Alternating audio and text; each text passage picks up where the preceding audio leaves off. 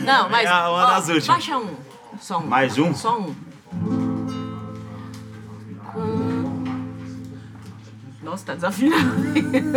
Sessão orgulhosamente apresenta Leila Moreno, um papo musical artístico. Salve família, tudo bem? Sejam todos bem-vindos à sessão, a mais uma sessão. E a convidada de hoje, cara, não vou nem falar pra você porque o Tim vai falar. E foi assim que eu entrei em sintonia com meu sonho. Eu lutei dias, meses, anos, madrugadas, altas horas, para ter sabedoria suficiente para escalar o pico da neblina e dizer assim, ó, consegui. E quando olho para trás e vejo tudo, todas as coisas pelo mundo viajando pela linha do tempo, eu percebo que a vida tem sido como aquele beijo, intenso, em que a gente não quer largar nunca mais. Por isso que a gente canta, a gente dança, a gente sonha e encanta. Porque a vida é uma parada tão breve, mas tão breve que às vezes a gente esquece as coisas boas que viveu. Porque eu sei que no fim do arco-íris existe um pote de ouro.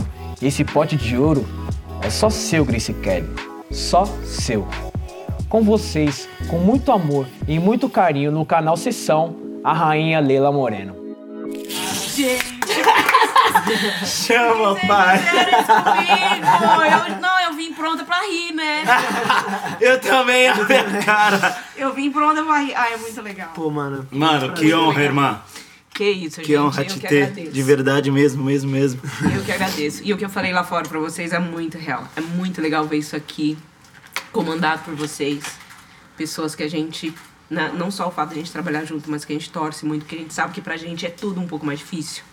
E ver aqui o que vocês estão fazendo, onde a gente tá chegando, cara, é muito satisfatório. É muito alegre. E eu tô chorando, não é de tristeza, não. Eu tô chorando porque, tipo, é muito animal. É muito foda, é muito É foda. muito embaçado. Ver vocês tiveram essa preocupação de, de pesquisar os trabalhos que eu fiz, colocar alguns dentro desse texto, essa coisa bonita, essa voz. Tipo, Tim Arif, obrigada. Fiquei muito emocionada, fiquei muito feliz. cara. Deixa eu me reidratar, dá licença. É, é uma trajetória emocionante, né, mano? É uma trajetória. Eu queria pedir a permissão aqui pra se recompor juntos de um jeito. Só por lombra mesmo. Lombra, tem algum bicho lá que quando fala o, o povo baixa bem a bola? Leão. Leão, quando ouve o rugido, todo mundo fica bem quieto pra escutar? É o meu é arquétipo, hein? Olha aqui, irmão. Aqui tem um bagulho, uma pessoa quando ela abre a voz, todo mundo fica, ó, piano pra escutar. Se liga, ó. Voz de leão. Vai na palma, Lombra, que eu quero ver. Quando o inverno chegar, eu quero estar junto a ti. Pode o outono voltar, eu quero estar junto a ti. Porque é primavera, te amo, é primavera, te amo, meu amor. Traga! essa para lhe dar. Trago essa rosa para lhe dar. Trago essa rosa para lhe dar. Meu amor, hoje o céu está tão lindo. Traz breja. Hoje o céu está tão lindo.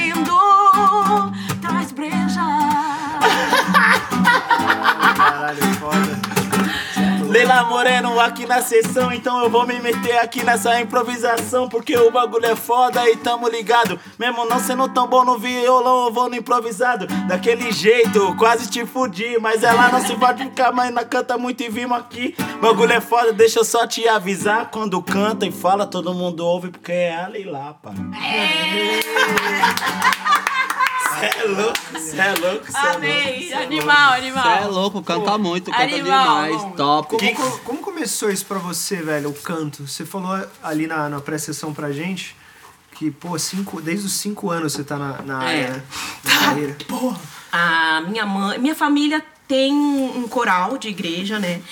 E eles têm um grupo também de samba que chama-se Última Hora. E a minha mãe, ela não tinha com quem me deixar e acabava me levando aos shows e tal. E, gente, eu tô, eu tô, eu tô, eu tenho certeza que eu vou ficar chorando esse programa inteiro. eu não, eu já quero pedir pra alguém pra trazer um, um, um lencinho, um papelzinho, alguma coisa. Porque, Pode sério. não, porque eu fico lembrando, toda vez que eu lembro disso, que, eu- que alguém pergunta, eu tenho vontade de chorar já, porque eu acho muito legal. É muito mesmo, mano. Não, mas voltando é. Minha mãe não tinha como me deixar, me levava pros palcos. Então eu, eu cresci na- no, no backstage e tal. E aí, quando eu tinha uns 5 anos mais ou menos, comecei a fazer dublagem de Michael Jackson. E ela me, me inscreveu num grupo de circo. E aí eu fazia dublagens do Michael nesse circo. Aí, quando eu tinha uns sete anos, mais ou menos, é, num dos shows da minha família, minha tia faltou, ela não pôde ir. E aí o pessoal pedia muito pra cantar aquela música é, Chuva de Prata, da hum, Gal Costa. E aí eu, eu lá, ficava lá olhando, ela, ai, e a Rita não veio, e estão pedindo chuva de prata, ai, minha mãe, ai, eu não sei cantar essa. Cara, eu, pra mim era normal subir no palco, porque eu achava que todo mundo subia no palco, achava que todas as famílias cantavam e todas as crianças faziam isso. Eu peguei, subi no palco, puxei o, o meu tio Zé, né? Falei, tio Zé, eu canto, eu sei cantar, porque eu tava lá tantas vezes, né? Fui tantas vezes. Daí ele falou, sabe? Eu falei, sei era o intervalo deles, ele falou assim, tá, então vamos ver. Deu tom assim, né? Eu comecei, né? Se tem luar no céu, retira o véu e faz chover.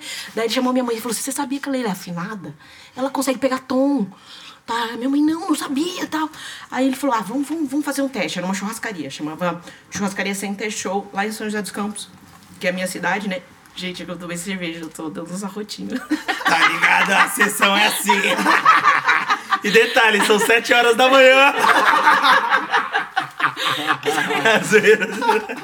Aí, cara, ele deu tom, eu comecei a cantar, e eu cantando chuva de prata que cai sem parar, pequenininha, pirando tal, não sei o que, não sei o que. A hora que eu terminei de cantar, eu olhei pra trás, cara, todo mundo chorando. Todo mundo chorando. Eu falei, que merda eu fiz? O que, que eu fiz de errado, Algo cara? deu A errado. minha família inteira chorando, o pessoal que tava na frente batendo palma e chorando. Eu achava que eu tinha feito alguma coisa errada, cara. Eu falei, gente, eles estão aprendendo por, por educação, mas tá todo mundo chorando, deve estar muito ruim. Aí, cara, minha família, na hora, já falou: não, ela vai ter que fazer parte da, da banda, né? Aí eu comecei a cantar na banda da minha mãe. Todos os eventos que eu ia, e era muito legal, porque as pessoas ca- acabavam contratando a banda. Por minha causa, porque eles queriam, não, a banda vai, mas a menininha vai, ela vai. É a banda da menininha? Sério, mas era, era isso, cara. Porque imagina Era genial, isso, era a uma banda da menininha e tal, não sei o quê. E eu, eu, aí eu cantava Jairzinho Simoni, cantava Tim Maia, cantava Gal Costa, cantava umas músicas bem legais, assim. E aí eu cresci no palco. Mas aí quando eu fiz 11 anos, eu resolvi é, ter uma, uma banda. Aí eu montei uma bandinha de garagem, né? Como todo mundo. Mas qual som que você tocava nessa? Rock and roll. Sério? Sério mesmo? Sabe por quê? Porque os moleques que eu arrumei pra tocar, eles não sabiam tocar outra coisa. Eles aprendiam naqueles livrinhos, sabe? os livrinhos de Eram as cifra. aulas de rock. Cara, só tinha rock. E eles não sabiam tocar outras coisas. Aí eu falei, cara, bom, vou ter que aprender a cantar rock. Aí eu, cara, virei roqueira, assim. Um mês, de, de- a gente começou a ensaiar, ensaiamos um mês. Virei roqueira, só andava de roupinha preta tal. Minha mãe fazia uma- umas trancinhas assim, um negócio louco, assim. E eu jurava, a gente que é criança, a gente jura que a gente, né, é pãs do negócio. Eu jurava que eu era roqueira. Só que a minha veia sempre foi black, né? Você fala, não, uma hora eu vou, uma hora eu vou fazer meu som. E aí, a o primeiro show que apareceu pra gente foi no show na igreja. Fomos cantar na igreja, né? Puta merda, cara. A gente chegou na igreja. Senhor tá aqui e vai nos curar. Vai nos curar. Imagina um, um bando de criança, cara, de 11, 12, 13 anos, cantando na quermesse da igreja, tipo, Welcome to the jungle, we got... Nossa, era muito... Cara, que engraçado. O Imagina as padre- tia já. Não, assistia o padre olhava, fazia assim, cara. Daí até o padre conversou com a minha mãe na época, ele falou assim, ó, eu acho legal você, você dar uma orientada na tua filha, porque ela, é- ela tem talento e tal, mas arruma uma coisa mais, né, mais infantil pra ela fazer. Padre Marcelo. Aí minha mãe. Não tinha o Fabinho de Cara, legal, legal que a minha mãe ela não entrava nessa onda. Ela falou: não, ela vai fazer o que ela quiser. Deixa ela fazer o que ela quiser, tudo é, a- é escola, aprendizado. E aí eu fui, daí depois da bandinha de, de, de rock, aos 13 anos eu fui pra uma banda de baile. E banda de baile é a melhor escola que existe pra músico, né? Então eu comecei a cantar desde japonês Canta até, meu, todo tipo de música que você pode imaginar. E eu cantava muito pra galera da, da melhor idade, muito pra formatura, aniversário, casamento. Aliás, tipo, meu, eu tenho até um, não é trauma, já curei isso, mas tipo, meu aniversário de 15 anos eu passei cantando no aniversário de 15 anos de outra menina. Cara, isso pra mim foi uma coisa assim, falei, cara, eu não acreditava. É, eu falei, cara, será? Putz, eu fiquei meio assim, falei, puta, meu sonho era ter um aniversário. Toda menininha queria ter, né? Eu falei, não, um dia eu vou fazer minha festa de 15 anos. Aí quando eu fiz 18 anos, eu fiz minha festa de 15 anos. E quem cantou na sua festa de 15 eu anos? mesma, né? Você acha que eu vou gastar dinheiro com isso? tá louco? Não, mas tem mais Não, eu cantei, imagina, eu fiz a festa, Vou fiz os contratar alguém bolinhos. pra cantar no meu aniversário de 15 Cantei, cantei no da menina, não vou cantar no meu. É, tá louco? É, tá louco. É. É. Tipo, eu no meu aniversário de 15 anos, ninguém ia contratar ninguém pra fumar minha maconha. Não, tô... Você vai fumar que Não, você plantou. fumei com 21, no meu aniversário de 21. Então foi assim que eu, que eu comecei. Eu sei que eu estendi muito, né? Não, não, mas é isso. É, a sessão é essa. Se você, A sua quiser, tendência. se você quiser fazer uma pergunta pra gente, fica à vontade. que É não uma sessão, nós estamos na sessão Tá. como tava acontecendo Então- normal. Nossa, Que hora que é a merenda? a merendinha já tá prontinha a hora que sai. Brigadeiro de colher. pra- Entre a laredinha tinha aquele. Não, Que entre os zoeira. tambores. Zoeira. Então, Mano, foi assim. Você dá, cê dá aqueles gritos que você dava lá chamando o, o Luiz na série. Você. Ô, William! Eu sei- É, mano.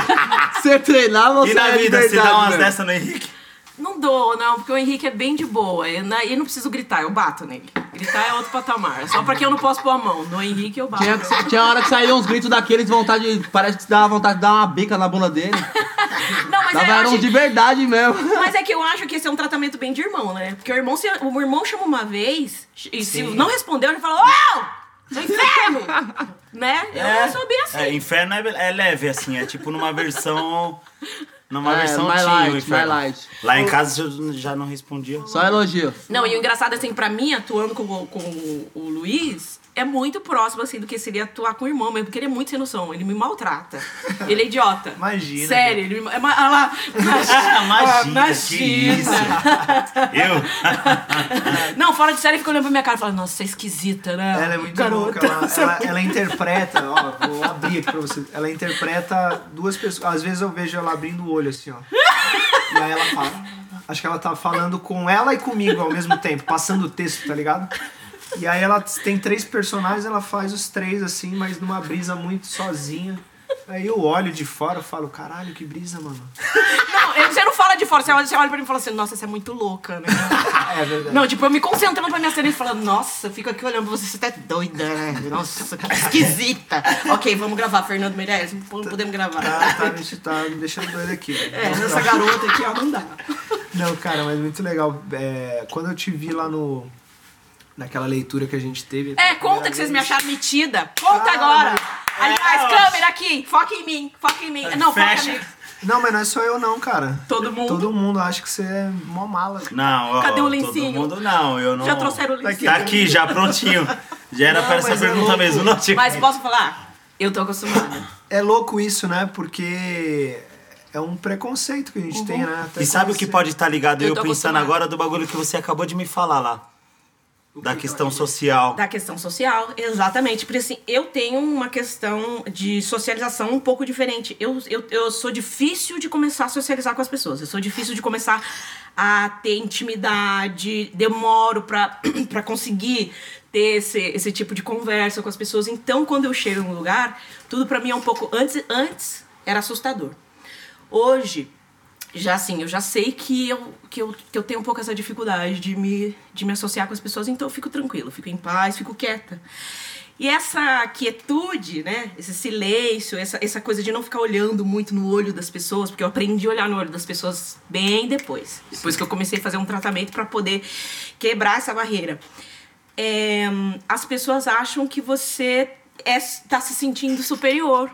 Mas a verdade é que eu, você tá, eu tô super contida, assim, sabe? Eu quero, eu quero ser aceita. Eu sempre trabalhei para ser aceita. E, eu, e no primeiro momento eu não sei como fazer isso. No primeiro momento que eu conheço as pessoas, é muito difícil quebrar essa barreira. Pra mim é muito difícil. Até o Henrique, que é meu marido, ele tá aqui, ele sabe disso. Quando a gente começou a se relacionar, era um martírio, era muito difícil pra mim conhecer os amigos dele, conhecer a família. A gente vai ter que ir na casa da sua mãe. Eu já começo a, a ter ansiedade, passar meio mal, porque o primeiro momento que eu conheço as pessoas é muito difícil pra mim, me dá taquicardia e tal, porque tem relação com o TA. Eu, eu estou dentro do espectro autista, né? E os autistas, cada um, chama-se espectro porque ele tem vários tipos diferentes, vários níveis diferentes. O meu é leve, porém não me livra de ter como- comorbidades. Eu tenho comorbidades. Então eu tenho dificuldade de socialização. Antes eu tinha dificuldade de fala, mas eu cantava muito bem, mas na hora que as pessoas vinham conversar comigo, eu, eu ficava meio assim, não conseguia falar porque eu tinha ansiedade. E a ansiedade nos causa é, gagueira, e daí eu tinha vergonha de falar. Então eu conversava pouco, cantava muito, brincava muito, viajava muito. Era esquisita pra caramba, sempre fui. e, tem, e tem um pouco a ver. Porque na minha cabeça, assim, é tudo muito. O universo é tudo muito grande. É tudo muito gigante. Então eu tenho que passear por várias vertentes ao mesmo tempo. E às vezes as pessoas estão falando comigo, assim, uma coisa simples, que, que era desse tamanho. Você já assistiu muito de Bob? Já. Eu, eu sou o mundo de Bob. Sabe aquele molequinho? É, Sim, é pra mim é assim. Num recorte É, é o a pessoa fala, nossa, mundo." entrei pelo cano. Na minha cabeça, tipo, meu, o cara tá entrando no cano e, tipo, sabe? a minha cabeça, ela, via- ela, ela, ela é uma viagem. Por isso que muitas vezes você falava comigo, você tava falando, eu tava assim, ó, Sim, sim, é engraçado. viajando em outros... Mas que bom que você percebeu isso e, e qual que é o tratamento que você faz? Tem, tem cura isso pra... Não, saber? é assim. a- é muito legal você perguntar isso, porque as pessoas, a gente foi educado pra acreditar que o autismo é uma doença. E ele não é uma doença. Ele é só um mecanismo diferente. É, como eu tava falando pro Henrique, é como se existisse o Windows e o Safari. Safari não. É, qual é o sistema da, da- Seu- do Mac? É o Safari. Apple. Apple, Apple. iOS. iOS. É, Windows e iOS. O Windows funciona muito bem no, no, no computador da, do, da, Da- Microsoft. de- Funciona muito bem. Mas se você pegar o iOS e colocar dentro do computador Microsoft, vai dar tilt, vai dar pau. Então você respeita o Windows dentro do, da, da Microsoft. E o iOS, ele funciona muito bem dentro do Apple. E é assim que funciona. Por exemplo, os típicos, neurotípicos, que provavelmente são as pessoas que não têm essas comorbidades, não estão dentro do espectro auti- autistas, eles são Windows e funcionam muito bem nesse, nessa forma de pensar. Sistema Android, que é o que a galera mais tem no É. celular. E, por exemplo, o o meu sistema seria um Apple, que é diferente e ele funciona muito bem dentro do meu. A gente respeitando isso e cada um usando o seu, ok. Agora, se eu tiver que usar o meu sistema dentro do Windows, A internet Ferrou só funciona se for o Windows. é Exatamente, ferrou pra mim. Porque, por exemplo, até pra atuar, às vezes é, a gente tem que ensaiar, ou a gente tem que fazer uma preparação, aí o cara faz assim, e faz assado, e faz não sei o quê. Cara, antes de tudo, eu já chego pra pessoa e falo assim: olha, eu funciono de tal forma, eu decoro de tal jeito, eu faço assim assado, porque pra mim, eu já descobri Já qual é. reconheceu esse Mas caminho. qual foi o caminho antes disso pra você poder hoje em dia falar isso pras pessoas? É. A galera não te respeitava? Já? Não. Antes, quando eu era pequena, é, eu- as únicas pessoas que eu, que eu conseguia ter socialização era minha família mesmo, porque a gente cresce dentro daquele ambiente, então você não vê diferença. Mas eu sabia que eu era diferente dos meus primos, porque a minha linha de pensamento era diferente, a forma como eu tratava as pessoas e a forma como eu gostava, gostava que eu o sentimento que eu tinha era um pouco diferente do sentimento que eles tinham. Então eu já entendia que eu era diferente. E a minha mãe falava, você é muito diferente dos seus irmãos. É Mas esse coisa louca. diferente também não te fazia menos, né? Até porque é um sistema Apple, né, gata? Você é louco, tá de brincadeira. Ai, mas você acha que eu falei isso por quê, né, É, tá ligado, É, né, é. mano? Porra, tá louco. Não, era bem isso. Eu sabia que eu era diferente. E porque também eu tinha um tipo de foco diferente dos meus primos que tinham a minha idade. Eles focavam muito é, em ser uma criança típica. Eu era uma criança atípica. Eu era bem diferente. Eu tinha um foco diferente, as minhas ideias diferentes, as palavras que eu falava eram diferentes. Eu era muito nerd demais pra ser uma criança. Era muito, tipo. Muito iPhone. Era muito. Tem- Tá, é, entendeu? Era Muitas mas era. páginas É, abertas. tem. Era muito louco, assim. Então eu já eu buscava essa resposta. Por quê que eu era diferente? De onde eu vim? Tanto que eu sempre acreditei que eu tinha vindo de outro planeta. É, Na tá, minha a- cabeça. A camiseta diz É, de Aliens. Eu, acredito, eu, eu falava pra minha mãe, eu falava, mãe, eu vim de outro planeta, e eu tenho certeza que eu vim do planeta Sirius. Inclusive Sirius, tá falando do leão, Sirius, os, os felinos vieram de lá. Enfim, é outra conversa. É conversa de louco. Tá, tá, mas fala sobre isso então. Conversa sobre louca, olha pra mim e pro Luiz tá Aqui é o doido lugar. assim, ó. É aqui que você pode É dividir esse papo. Tá no lugar Se certo. não for aqui, onde nós É vai bem estar? aqui Eu mesmo. acredito, eu acredito. Why I believe in. Como é? Why do you believe in aliens? Por quê? Deu uma travada. Translate português, please. Obrigado, Pierre. Eu não acredito que nós viemos da evolução do macaco. Sim. Não mesmo, sinceramente. É, e eu, acabei estudando muito sobre isso depois que eu conheci a física quântica. E acredito muito em mutação genética, em experiência genética. E não acredito que nós somos a primeira raça a ser super evoluída no, plano, no, no universo, no sistema. Imagina, tem pelo menos 49 raças aí que estão povoando. Se a gente consegue chegar na Lua, a gente consegue chegar em Marte. gente- Por que, que os caras não conseguem chegar aqui? Por que, que eles não chegaram aqui antes e já não colocaram a E nossa... já não estão, e eles são um planeta tecnológico e faz a gente achar que gente estamos é um avançando e eles estão nos dominando. Pois é, se a gente é um planeta tecnológico, por que, que os caras não são? Por que, que não pode ter em outro lugar? Lógico que pode. Mil coisas podem acontecer, eles estão aqui, ou então nós somos eles. O outro planeta pode ser uma placa-mãe, que vai conquistando os outros planetas, fazendo todo mundo ser Cara, tecnológico. por que não? Tudo é possível, Né? É loucura. Então, eu, eu desde pequeno já acreditava num Paranauê desse. Então eu Qual achava. você tá assistindo isso aqui onde agora? Tá dominado, pelo Alien. Como começou? Você é, é, você teve alguma experiência com alienígenas? Então. Quando eu era pequena, eu tive algumas experiências diferentes, que por isso que eu achava que eu era diferente dos meus primos, que nunca falavam disso, não acreditavam em nada disso, nunca viam nada diferente. E eu via coisas. Eu sempre vi seres, eu via, eu tinha situações que eu saía do corpo e, por exemplo, as pessoas escrevem as situações de EQM, já ouviu falar? Experiência quase morte? Eu tinha, as eu tinha experiências de EQM sem acontecer nada comigo. Sem ter nenhum tipo de acidente, nada. Eu conseguia sair do corpo e me ver lá de cima. Eu É, tenho isso só um adendo em apneia do sono, tá a ligado? apneia do sono. Acontece. é. Então eu tinha essas experiências quando criança e eu falava com seres. E aí a minha avó falava, ah, você tá falando com o morto. Aí vem aquela. Vem, manda Já benzer. na ruda, já vem na É, benção. manda benzer e tal. E eu sabia que não era isso. Eu sabia que não tinha nada a ver com espiritualidade, com religião, não tinha nada a ver com isso. Tinha a ver com é, é, a, a frequência, com a nossa energia. Era a energia de outras pessoas que estavam se comunicando comigo e tal. Nossa, gente, será que vão me respeitar depois dessa entrevista? Super. Uau, Não, lógico que tá protegida pelos aliens, caralho. Tá. Você tem o sistema épico e tá, e tá Força acontecendo. Apple tá protegida pelos aliens, que são a Sistema tecnologia. que Mostra. conquista mundos. Quero ver. Aí, calma aí. Será que você não é a primeira do bagulho que tá para não? Então, veja bem. Aí, cara, eu falei, não, eu sou diferente, enfim. E acreditei nesse Paranauê e falei, vou, vou seguir meu rumo. Quando eu comecei a me tornar adolescente, eu comecei a fazer terapias mesmo. Aí a minha primeira terapeuta falou, Leila, eu quero fazer uma, um histórico com você de, de exames e tal, umas coisas, porque eu acredito que você eh, pode estar dentro de um espectro.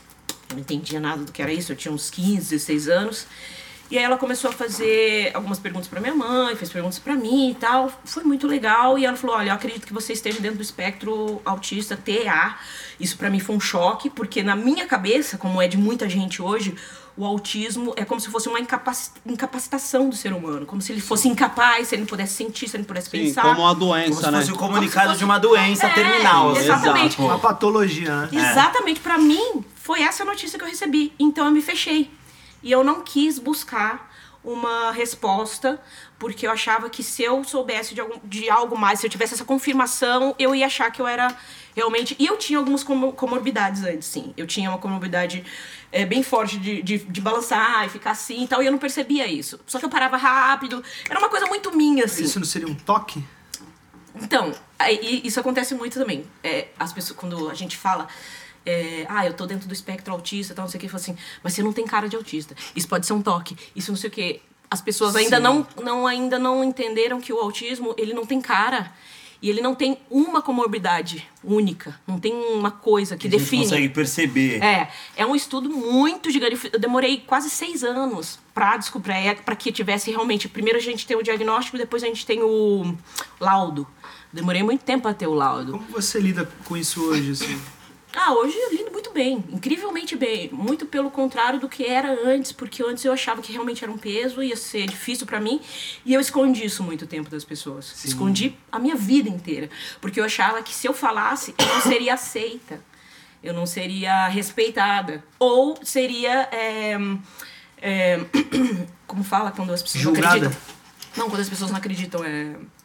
É, desacredita. Desacreditada. Exatamente, Desacreditada. desacreditada porque as pessoas não acreditam que o autista é capaz. Altamente capaz, extremamente capaz e às vezes mais capaz. Ou vem com aquele papo de dó, né? De tipo, ah, Exatamente. não, vamos pôr um espaço aqui. Exatamente. uma Isso mexeu muito comigo uma porque eu não, que, é, eu não queria que as pessoas me tratassem com dó ou com diferença. Tanto que quando eu tinha algum outro problema que não era relacionado a isso, eu teve um- uma época que eu tive, eu tive leucemia. Eu não consegui contar para as pessoas que eu tive. Então eu passei por isso sozinha porque eu tinha medo de que as pessoas tivessem dó e me tratassem, sabe, como a coitada, tal. Então tudo que vinha para mim, eu segurava porque eu aprendi a fazer isso por conta do, do, do autismo. Eu não contava, eu não falava pros meus primos que eu tive diagnóstico, não falei para minhas, minhas tias. Só quem soube foi a minha mãe, depois que eu tive realmente a certeza, contei para minha mãe. Pouco depois contei para meus irmãos, mas até para eles foi difícil isso, de entender, porque eles também tinham a mesma informação que eu. Será, Leila? Vamos ver um outro médico. Rolou uma parada assim? É, tipo, não, é, é, a pessoa, eles desacreditam porque eles conviveram o tempo inteiro com você. E você tem, eles falam, ah, mas você é cheio de manias. Você tem essas coisas, mas isso aí não é nada, entendeu? E aí, quando você encontra um profissional, fala assim, olha, é por isso que você se sente diferente, é por isso, tá, tá, tá. Só que atuar foi extremamente importante na minha vida. Porque a atuação me trouxe a o que, os médicos chamam de camuflagem. O autista, quando ele descobre que ele tem uma forma de burlar as comorbida- comorbidades, de burlar esse, essa ansiedade, esse medo que ele tem de socializar ou de, enfim, de várias outras coisas, ele começa a usar da camuflagem. Então eu aprendi a atuar muito cedo porque eu tinha que conviver com as pessoas. Eu tinha que sair em sociedade, eu tinha que ir a aniversários, eu tinha que louco, conhecer né? gente Criava nova. personagens, Eu criava personagens. Eu cria... E eu ficava no espelho, quando pequena, ficava conversando comigo e fazendo mil caras e mil situações, não sei o quê. E eu aprendi que esse lugar que a gente está quando está atuando era um lugar de conforto pra mim. Quando que eu não cons... que eu não ficava Ninguém tá me julgando. Nada. Eu consigo Exatamente. abrir as portas que eu tenho mesmo. Exatamente. Preciso Genial, abrir. E cara. além de tudo, o autismo te levava à perfeição disso, né? Porque você vou fazer o trampo perfeito, né? Obrigada. Fazer o eu trampo gostei lindo, né? muito de você. Obrigada. Acabou de me chamar de perfeita. Lombra, se liga, velho. Ai. Vale a pena você ver um negócio aqui, velho. É, tem um negócio que vale a pena você ver, Lombra. Vale a pena o Lombra ver.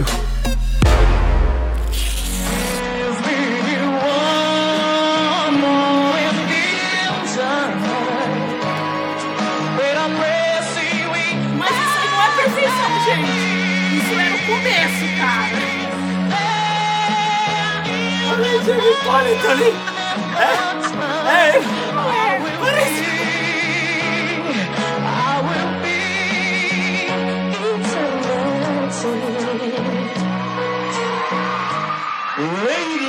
Moreno. Ai.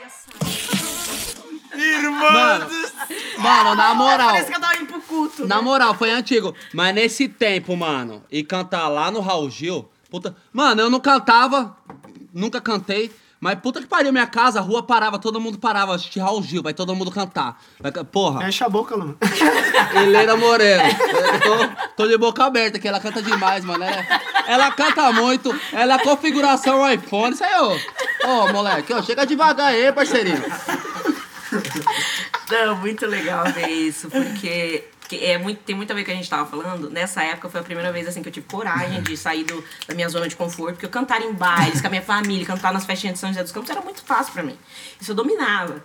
Agora, chegar num lugar que você não conhece ninguém, na frente das câmeras, com um monte de gente julgando, não sei o que, foi muito difícil. Eu passei muito mal no Raul Gil. Uma coisa que eu nunca falei em lugar nenhum. Eu passei muito mal, eu cantava e ia chorar, eu tinha crise de ansiedade, eu tive depressão nessa época, porque eu não sabia ser julgada. De ser julgado pra mim era uma coisa muito difícil, ainda é muito difícil. Então, é, todas as vezes que eu cantei, que, que- todo vídeo que você for assistir, que você achar no Raul Gil, eu estava nervosa, eu estava tipo quase fazendo xixi na calça, eu estava desesperada, porque eu não acreditava que eu estava tendo coragem de subir naquele palco e fazer aquilo. Era sendo muito julga- diferente Era muito você, difícil. assim, de- Era muito difícil. Tanto que depois que passou essa fase do Raul, eu prometi pra mim mesmo que nunca mais ia participar de um programa que alguém me julgasse. Sim. Isso é muito difícil. Mas foi muito bom pro meu crescimento, principalmente em relação a esse lance que eu, que eu contei pra vocês em relação à camuflagem. Foi um, um desafio e eu sabia que pra eu, pra eu trabalhar com câmeras, eu precisava passar por isso. Então foi a minha primeira experiência mesmo com câmeras, com, com digamos que eu tava, de certa forma, equipe do caralho. é, tava interpretando também, de alguma forma, Oh. né? Então foi muito importante aquilo pra mim. Eu não, eu não me arrependo de nada, a não ser das roupas que eu usava. Eram péssimas. Mas, Mas era a época, né, mano? Tava pô, eu estourada. tinha era- 15 anos, cara. Pra mim tava ótimo. Não, imagina, tipo, o pessoal vendo daqui uns 30 anos a gente vestido assim, Então. agora falar os caras. ah, Então, E ó, se liga, é... a produção não tá nem sabendo o que eu vou chamar, mas enfim, a gente te stalkeou no Instagram. E... Lá vem a palhaçada. É, ele tá produzindo ali agora, o nosso diretor é muito rápido. Sessão Stalk.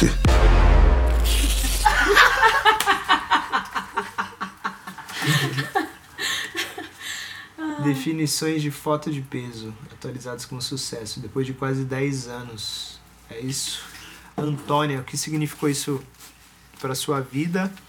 E como que é a relação entre vocês hoje, assim, depois de... Não é nem mais 10, né? Que ali era 2018, 2019. Foi, 2019. Do, é, É 13. 13.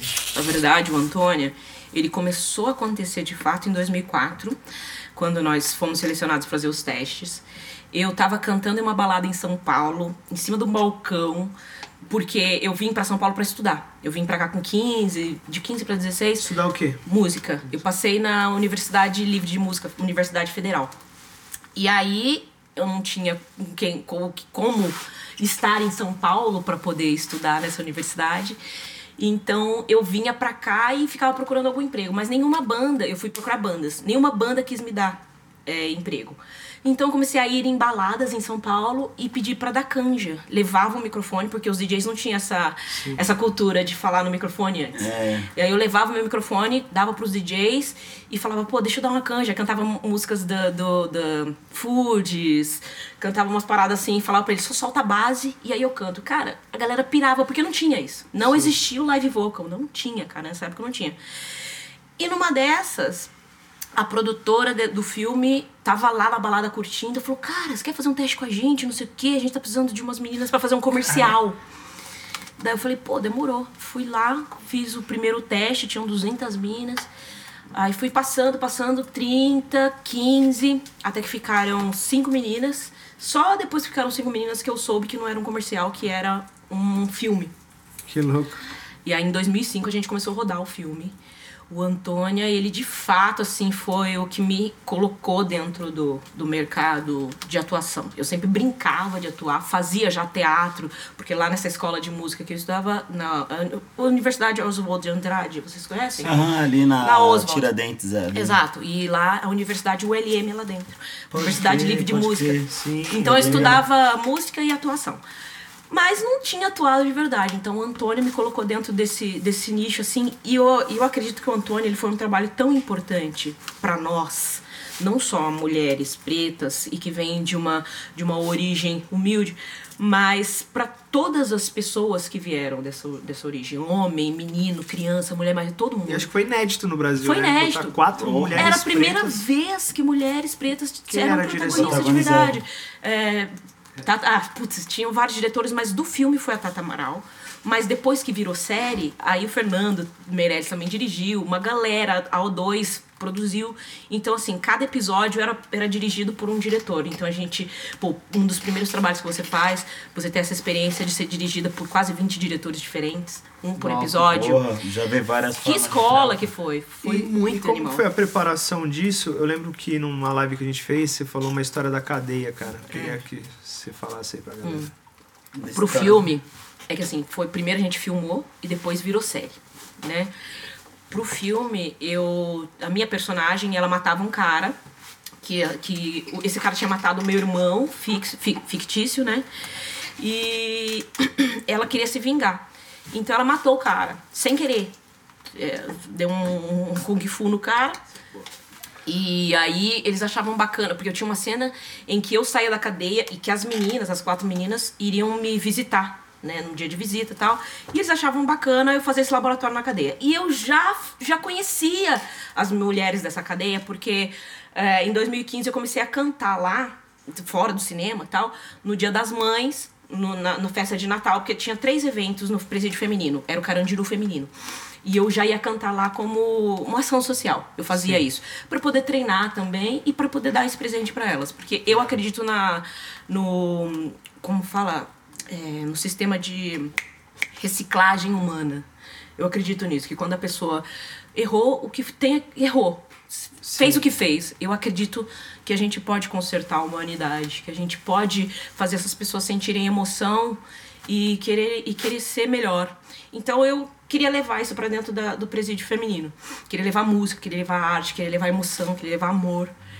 E aí eu conhecia já as mulheres de lá e a diretora Tata Amaral falou assim: ah, pô, já que você já tem uma, uma intimidade com esse presídio, vamos tentar fazer o laboratório e a cena lá dentro.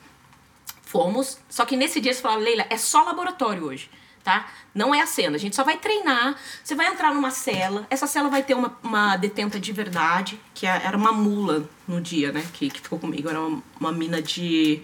É, não lembro se era da Bolívia, do Chile, não lembro. E aí eles falaram, Leila, você vai ficar 15 minutos com ela, vai ter uma conversinha breve, e aí a cena vai ser assim, a guarda vai abrir a porta, você vai sair e vai encontrar as meninas no pátio, vai abraçar, porque é o dia de visita. Falei, ah, beleza, vamos lá. Entrei na cela, fecharam com cadeado, tudo, com, tudo certinho, eu com a roupa. Eu com a roupa de detenta e tal. Aí tô lá conversando com a, com a mina tal. Nossa, é uma, um lance muito louco, assim, porque quando você tá dentro de uma cela, você sente a energia do lugar. Parece que você sente a energia de todas as pessoas que passaram por lá e é muito triste. É muito triste, é muito difícil. Eu nunca me imaginei dentro de uma cela. Eu entrei já, já comecei a chorar. Essa menina começou a conversar comigo tal. E acho que essa era a ideia. Eles queriam que eu sentisse mesmo que era ser uma detenta. Aí passou 15 minutos, aí eu fui lá na porta, né? Gritei, é, passou 15 minutos, posso. Vamos fazer e tal. Aí chegou a guarda, a vigia e tal, deu uma. É, como é, cacetada assim, uhum. na. Pá, cala a boca! Cala a boca! Para de fazer barulho! Falei, cara, colocaram uma atriz muito. Boa, né? Boa, cara! Pô, fiquei. Eu falei, pô, da hora, Nossa, tal. Passou meia hora, uma hora, duas horas, aí eu fui lá de novo pedir, por favor, a gente pode sair. Eu falei, cala sua boca! Fica aí! Cala a boca! Vagabunda, não sei o quê. Cara, daí eu comecei a entender que aquilo fazia parte da minha preparação. Duas, três, quatro, cinco, seis horas, sete, oito horas. Eu falei, cara, anoiteceu que, que a gente tá fazendo aqui dentro ainda? E nessa, de oito horas que eu tava lá dentro, eu soube a vida inteira da mina que tava lá dentro, tudo que ela sentia, tudo que tinha passado. Eu tava vivendo aquilo, eu me senti como se eu fosse uma detenta. E, e sei lá, eu entrei numa imersão muito louca, assim. Aí quando vê, a guarda veio, abriu a porta. Daí ela abriu a porta e só falou assim, ó. Vai andando até o fim do corredor, cala tua boca. Você vai quieta, não vai dar um pio e vai olhando para baixo ok? A hora que chega no fim do corredor, faz o teu trabalho e volta aqui, que você vai voltar aqui. Porque não acabou, não. Cara, eu, eu, e eu, pra mim, aquilo era verdade. Eu tava sentindo mesmo que era aquilo e acabou, assim, sabe? Peguei e saí, fui andando, tem essa cena. Fui andando e a hora que eu cheguei no final do corredor, as minas estavam lá me esperando. Assim, chorando, elas estavam chorando, porque elas também passaram por uma preparação com outras detentas. Caraca. Contando o que, que era estar presa e, e o que, que elas estavam sentindo de visitar uma amiga que tinha sido presa. Cara, foi muito lindo. E aí eu nem sabia, mas a cena estava sendo gravada. E virou a cena do filme, real. Eu achava que era só um treinamento, só um laboratório, mas virou a cena do filme. E tudo aquilo que tava, que aconteceu ali, o meu choro, o abraço que eu dei nelas, o desespero, foi real mesmo, porque eu tava sentindo aquilo. Então, assim, o trabalho de Antônio, ele me trouxe esse tipo de experiência, esse tipo de visão. E eu sabia que o trabalho que eu já tinha feito antes com as detentas, de tentar levar música, arte para elas era muito importante, porque a partir do momento que você tá lá dentro, você sabe que o mundo esqueceu de você. Você sabe que ninguém quer saber de você, que to... e as pessoas querem te ver longe, elas querem você é lixo, você não é nada. Então é muito importante a gente conseguir dar esse carinho, dar essa atenção para essas pessoas, porque elas precisam disso. Porque elas não são menos do que nós. Talvez estão aí porque não tiveram emocional suficiente, oportunidade suficiente, não tiveram uma educação que, que as colocassem como. Situações que pudessem, né, articular Exato. isso. Então É é, triste, só, né, mano? É triste, é uma, só uma questão de oportunidades também. Então, eu acho que o, o Antônio ele trouxe muito isso pra minha vida. Muito essa visão. E essas meninas também. Segura aqui, ó. A gente sabe que você não fuma, mas a gente tem um quadro chamado Pra quem você passa o seu isqueiro. Pra quem você empresta seu isqueiro? E a gente vai te apresentar esta pessoa. Você passaria seu isqueiro? Total. Eu daria uma fábrica de isqueiro pra ela. É? Meu, a Luísa. A Luísa Ó, é. o som, não foi, fica fazendo isso não, que zoeira. que a pérola pega. A pérola pega. A Luísa, pra mim, ela é uma mulher muito corajosa. Muito corajosa. E ela é muito jogada. Porque ela faz um trabalho que muita gente não tem coragem de fazer. E ela mostra muita coisa que as pessoas fingem que não acontecem. E acontecem todo dia, o tempo todo. Ela tem um. Eu conheci a Luísa, pô, em 2005, quando ela me entrevistou para um programa que chamava Black Brasil. Ela apresentava um programa de cultura black, que a gente fala assim, pô, seria muito interessante se um negro tivesse apresentando esse programa. E quando ela foi me entrevistar, eu falava, cara, quem que colocaram essa menina loira pra fazer, para apresentar um programa de black? A gente sabe que isso é o sistema. A gente sabe que isso é o mercado. E no dia eu fiquei, pô, o que, que tem a ver, né, cara? O que, que tem a ver? Entendi nada. É, tipo, pô, Beleza. quando ela Aí, começou a falar que ela quis fazer esse tipo de programa porque não tinha na TV, porque não via esse tipo de programa, ninguém dava oportunidade e dificilmente iriam dar se fosse um negro, ela falou assim, cara, eu não perdi a oportunidade de fazer, porque não tem, eu gosto de música black, gosto da cultura black e tô fazendo. Falei, cara, que animal. Ela foi lá e fez. Ela sabe que pra ela é um pouco mais fácil, porque é uma menina loura tal, não sei o quê. A gente teve essa breve conversa, assim, eu já comecei a admirar ela ali. Quando passou um tempo que eu comecei a, a ver algumas coisas dela e percebi que ela lutava pela causa animal e pela, e pela não só a, ca- a causa animal o é. Lombra, o Lombra ficou feliz. Mano, É meu isso. sonho, meu É. sonho conhecer é o ser humano que eu mais quero conhecer é ela. Pô, já faz a ponte aí. Eu né? vou louco fazer. pra conhecer ela, ela luta muito por nós. Quem não conhece aí, por favor. Trazer a Luísa Mel aqui pra Mel você aí. conhecer. Tem que trazer não a. Luísa, meu. Ela tem que trazer. Não, vamos, trazer, vamos fazer essa ponte. Vamos fazer essa ponte. Por favor. Quando eu percebi o tamanho do, do esquema que ela montou pra poder fazer com que as pessoas enxergassem que o animal, ele é um semelhante, ele, ele é parte de nós, ele é parte Vida, desse né? planeta. É isso, mulher, é isso, gente. É isso, mas é isso mesmo, é real. Ele tem tanto, é, tanta ah, direito nesse planeta quanto nós. Por que podemos mais? Porque a gente tem um outro tipo de ser senciente. Eles são sencientes também, mas porque a gente consegue dominar. Que a gente sabe matar. Porque a gente sabe matar, a gente sabe dominar, porque a gente construiu uma arma, porque a gente construiu grades, a gente pode mais? Não, isso aí é covardia. Isso pra mim é atitude de covarde. Porque o ser que não é covarde, ele é de igual pra igual. Vai lá na- no safari. Sai na mão com o sai- leãozão. Sai na mão com o leão pra ver quem pode mais. Vai, sem nada, sem arma. Então, assim, a Luísa, ela traz a consciência de que o ser vivo, independente da, do, de- do que ele é, de que raça, de que... Enfim, de que marca, de que estilo.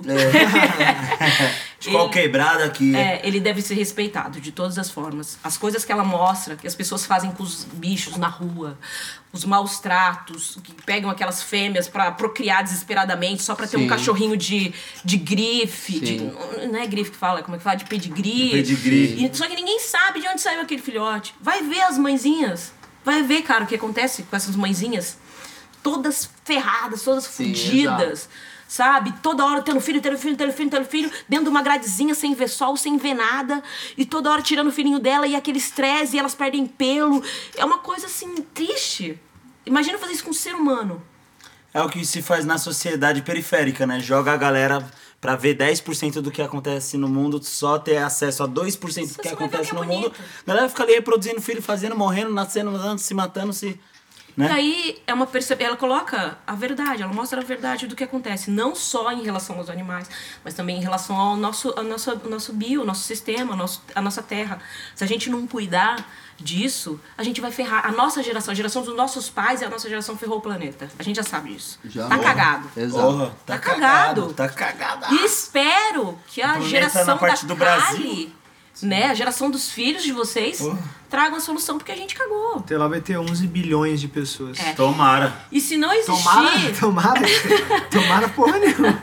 e se não existir pessoas como a Luísa, a gente tá frito, porque a gente não vai saber. A gente tem oito.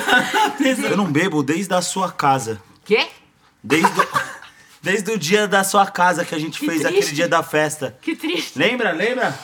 O último dia Você do, bebeu pra caramba da- aquele do dia. pico. Então, Você por bebeu. isso que eu não bebo mais. Que aquele dia, nossa, aí De brigando noite, eu você e minha dormiu esposa na grávida. Sala, né? Você dormiu na sala, Ele demorou um ano pra desinchar. Demorei um ano. você ficou ainda falando tá. pra caramba. Você ficou. Eu falei dormindo. Dormindo. Nossa, Deus me livre. Mas ó, mano, vamos pro que interessa. Pra essa pessoa aqui, ó. Você passaria o seu isqueiro? Muito. Absurdamente. Todos os isqueiros possíveis. A negra ali, ela é um. um- ela é uma, é uma bandeira. Que alguém pegou e levantou primeiro assim. Ela foi a primeira mina a vir com a voz do rap, sabe? A vir com a cara dela, a cor dela, o cabelo dela, tudo de frente, assim. Essas meninas que hoje estão aí ganhando seu espaço na música, as meninas pretas de periferia, é, a gente tem obrigação, todas têm obrigação de conhecer, saber quem é a Negra Lee. Porque ela foi a primeira mina. Ela foi a, a- a que veio junto com um monte de cara atrás. Quer dizer, na frente. Porque os caras vinham na frente. Sim. Sempre na frente. Pô, e a mulher sempre tava no sabota, canto. né? Sabota. É, essas mulheres sempre estavam no canto, vocal, sempre tava atrás. lá de trás do- É, e a Negra ali foi a primeira que, tipo, meu, foi ganhando o espaço dela até ela se tornar, meu, a mina pá, que não precisa estar atrás de um monte de homem. E trouxe a música dela, não trouxe música de ninguém, trouxe a, a letra dela, a voz dela. Então, quando eu trabalhei com ela, no- nos primeiros é, ensaios e testes e tal, eu, eu não sabia o tamanho que ela era, não fazia ideia. Isso foi muito bacana, porque quando a gente chega com pré-julgamento também, ah, é artista, é isso, é aquilo, não sei o você já fica meio assim, né?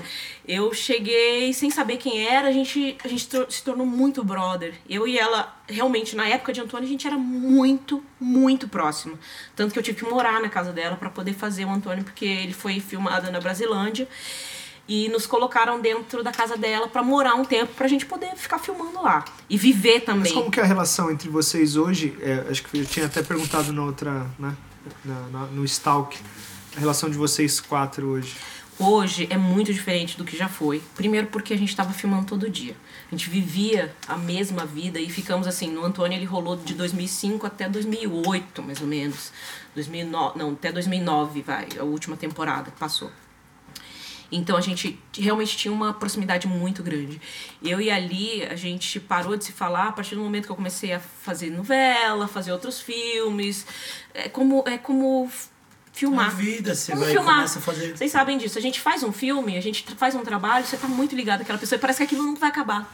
Mas quando você começa a ir para outras vertentes, ir para outros trabalhos, Você aquela, faz- aquele outro pessoal vive, vira sua família.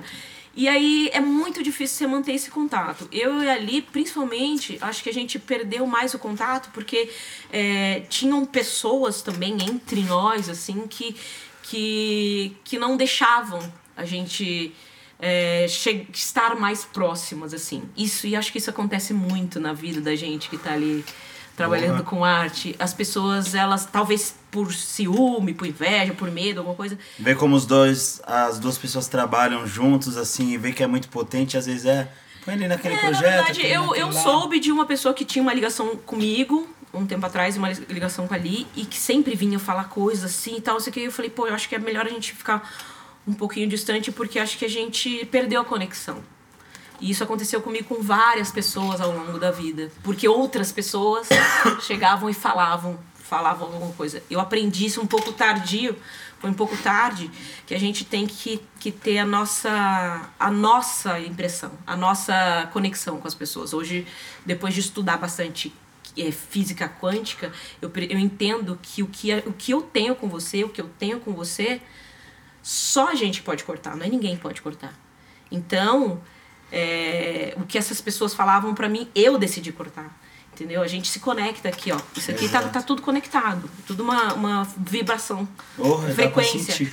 Então, eu acredito que a gente acabou perdendo a frequência porque a gente se distanciou também. Porque a partir do momento que você está muito próximo das pessoas, você, você se conecta com elas. Mulheres, se ficam muito tempo perto uma das outras, elas começam a menstruar na mesma data. Sim, Por quê? a minha mina, ela trabalhava no, No Faustão. no Faustão e eram 30 mulheres. no Altas todas- Horas era assim. Todas menstruavam na mesma, Na mesma época. louco, Mas sabe né, por quê? Isso é frequência. É frequência. tudo tem a ver com os astros, com a lua, com, Exato. com. Tudo tá ligado. Tudo tá ligado. E a partir do momento que você se distancia das pessoas, você perde a frequência com elas. Você pensa menos nelas. Você pensa... Então. Eu... Muda seu calendário, né? Muda, muda completamente. E o que aconteceu com a gente, no Antônio, foi isso. E aí teve uma coisa também, por exemplo, eu e a Kelina, a gente nunca foi muito próxima na época que a gente filmava, porque a Kelina, é, é, a Kelina era, ela, ela era a única que era casada na época, já tinha filho e tal, então ela tinha uma, uma vida um pouco paralela. Eu, assim, de A Negra ali, a gente era muito infantil. Assim, infantil que eu digo no sentido, a gente era muito zoeira. Era zoeira o dia inteiro. Cara, a gente só dava risada, era só piada, então a gente a gente se. Eu me identifiquei muito com elas, assim, na época. É, aí depois a Cindy, né, que era uma, que é uma outra atriz também, ela acabou indo, ficando um tempo na minha casa, tive muita conexão, mas os outros trabalhos fizeram a gente se desconectar, que é uma pena. E agora a gente voltou ao contato há pouco tempo, depois que a gente participou do Festival de Cinema Brasileiro, que a gente teve que apresentar, que inclusive foi tirada aquela foto. E a gente voltou a se falar. Todas voltamos a nos falar. E essa pessoa? Ai, o chefinho, o chefinho. Aliás, vocês tinham que trazer o Serginho. Você é louco? Imagina que honra trazer o Serginho Grosman, mano. Cara, não existe. Quer dizer, eu não sei, porque eu não conheço todos os seres humanos também que apresentam um programa de TV. Mas eu nunca vi, cara, um cara tão. é, como é que fala? Generoso, tão do bem, tão incrível, tão. Cara, porque a gente tá falando desse lance de energia. Sabe quando a pessoa chega perto de você, assim, você percebe que, meu, é do bem? Tem gente que, que É, chega. você dá um fica- abraço aí. Você, a- você aperta mesmo o abraço e fala, ó. é muito do bem. É muito do bem, me ensinou muito. Eu falo para as pessoas, se eu tivesse eh, me formado mesmo em rádio e TV, se eu não tivesse largado o cinema, não tivesse largado os estudos que eu fiz, nenhum deles me daria o diploma que é assistir o Serginho por anos, por 10 anos, está assistindo esse cara apresentar. Qualquer pessoa que assistiu esse cara apresentar entende o que, que é um monstro. Irado. Sabe? Ele é demais, ele é fantástico. é E incrível. o... a apresentação do Serginho pro Henrique, seu namorado, como é que foi?